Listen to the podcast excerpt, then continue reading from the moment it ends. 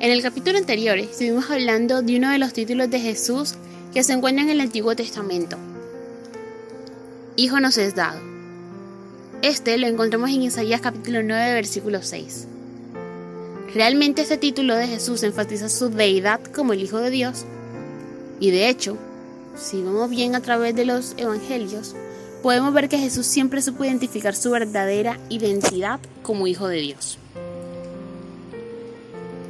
En el episodio anterior leímos algunos pasajes que nos dejaron claro que implica que Dios nos ha dado a su único Hijo. Uno de estos es Juan capítulo 3 versículo 16, en donde se menciona que Dios dio al mundo a su único Hijo. Ahora, yo sé que la mayoría de nosotras que participamos en las enseñanzas del podcast Una chica impresionada, somos jóvenes entre 15 y 25, tal vez imposible para nosotras imaginar lo que sintió Dios al dar a su único hijo para salvación del mundo entero.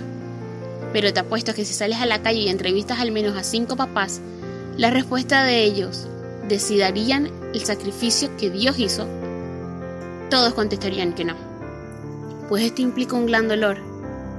Sin embargo, Dios como Padre sabía que el sacrificio de su Hijo valdría la pena. Y vaya que así fue. Aparte, Jesús regresaría a su lado y te puedes imaginar la alegría que tendría el Padre al saber que su unigénito estaría otra vez con él. Tal fue la alegría que después de tanto sufrimiento que experimentó Jesús en su humanidad, no solo eso, sino que siendo Dios fue humillado, haciéndose obediente hasta la muerte. Dios el Padre lo exaltó, hasta lo sumó y le dio nombre sobre todo nombre. Entonces podemos concluir que la relación del padre e hijo que hay entre Jesús y el Padre era cercana, estrecha, había comunicación y que el Padre siempre vio que su hijo estuviera bien. Y como hijo, siempre fue obediente, sumiso, honraba a su padre con su vida y con su forma de proceder. Como te habrás dado cuenta, hoy vamos a hablar y vamos a continuar con el título de Jesús, Hijo nos es dado que se encuentra en Isaías capítulo 9 versículo 6. Hoy estudiaremos uno de los principales nombres divinos de Jesús, Hijo de Dios, y en este título del programa de hoy. Cuando te diriges a papá, ¿cómo le dices? Eres formal y le dices, Padre, enfatizando que él merece tu respeto. O cuando te diriges a él le dices, Papá, enfatizando tu amor por él. Jesús tenía una relación cercana con Dios el Padre. Él sabía desde pequeño que su lugar estaba junto a su Padre. Por ejemplo, ¿recuerdas el relato de Lucas en el que Jesús se perdió y toda la familia lo buscaba y resulta que él estaba en el templo? En este pasaje se encuentra en Lucas capítulo 2 versículos 41 al 52 y te animo a que te digas tu Biblia, acerca tus colores y leamos juntas estos versículos.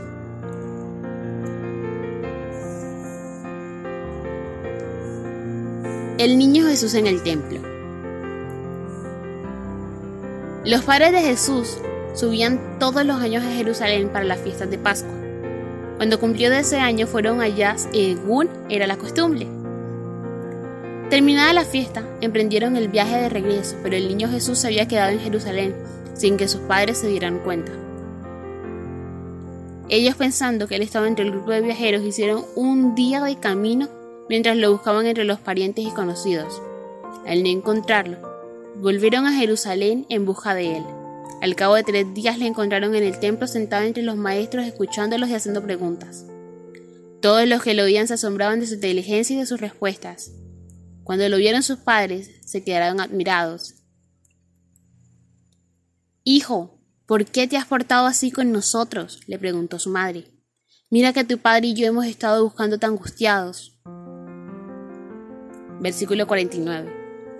¿Por qué me buscaban? ¿No sabían que tengo que estar en la casa de mi padre?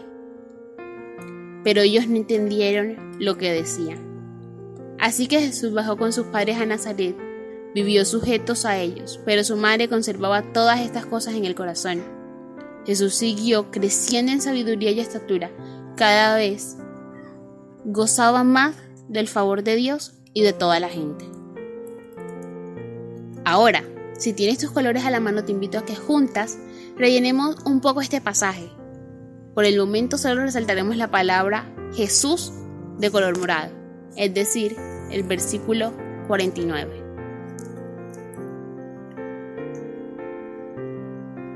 Si nos damos cuenta, Jesús sabía cuál era su lugar. Él sabía que debía estar con su Padre. Él siempre se refería a Dios como Padre, porque así es. Él es el Hijo de Dios, por lo tanto, él tenía confianza de acercarse a Dios y decirle Padre. Algo que normalmente el pueblo escogido por Dios no hacía, a pesar de que Dios consideraba a su pueblo como hijo, como sus hijos. Hijo de Dios es uno de los nombres divinos que Jesús, que aparece cerca de 40 veces en el Nuevo Testamento. De estas, 16 en las epístolas y una en Apocalipsis. Uno de mis pasajes favoritos en estos 40 es de Mateo 27, 54. Si me puedes acompañar leyendo tu Biblia, te invito a que pasemos por este versículo. Cuando el centurión y los que con él estaban custodiando a Jesús vieron el terremoto y todo lo que había sucedido, quedaron aterrados y exclamaron, verdaderamente, este era el Hijo de Dios.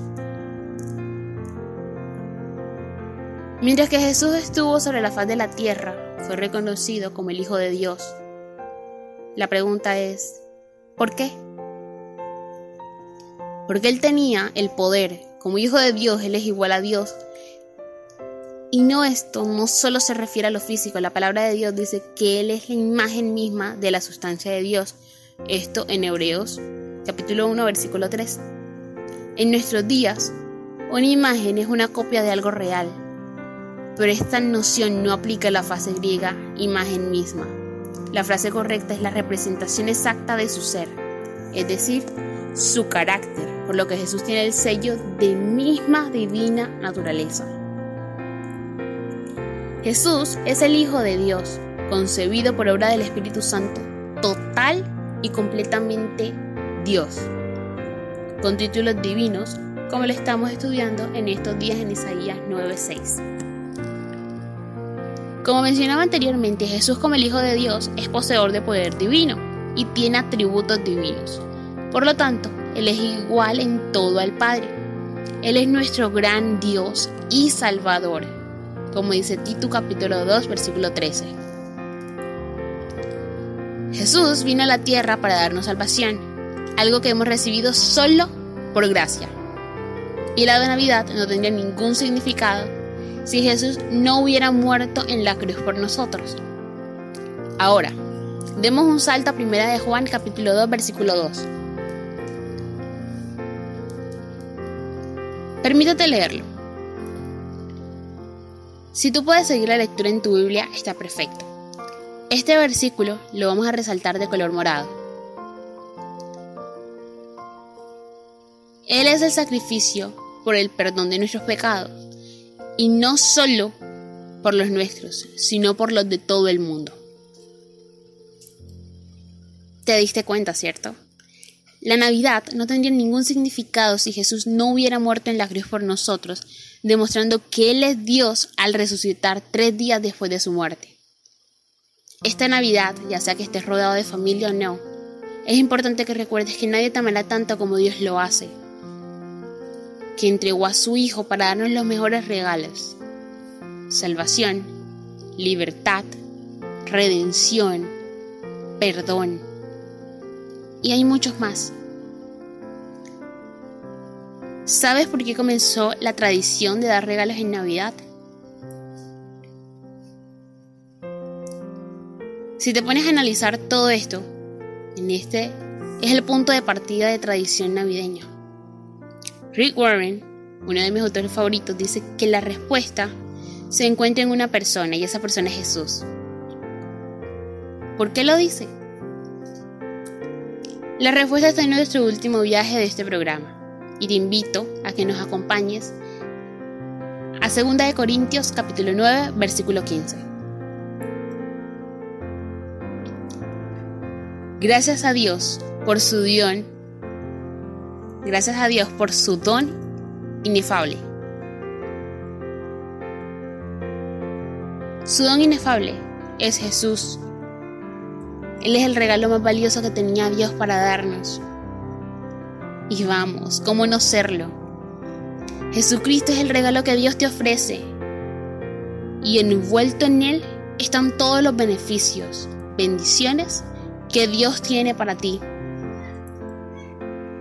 ¿Qué sentido tiene celebrar la Navidad si no vas a recibir el mejor de todos los regalos?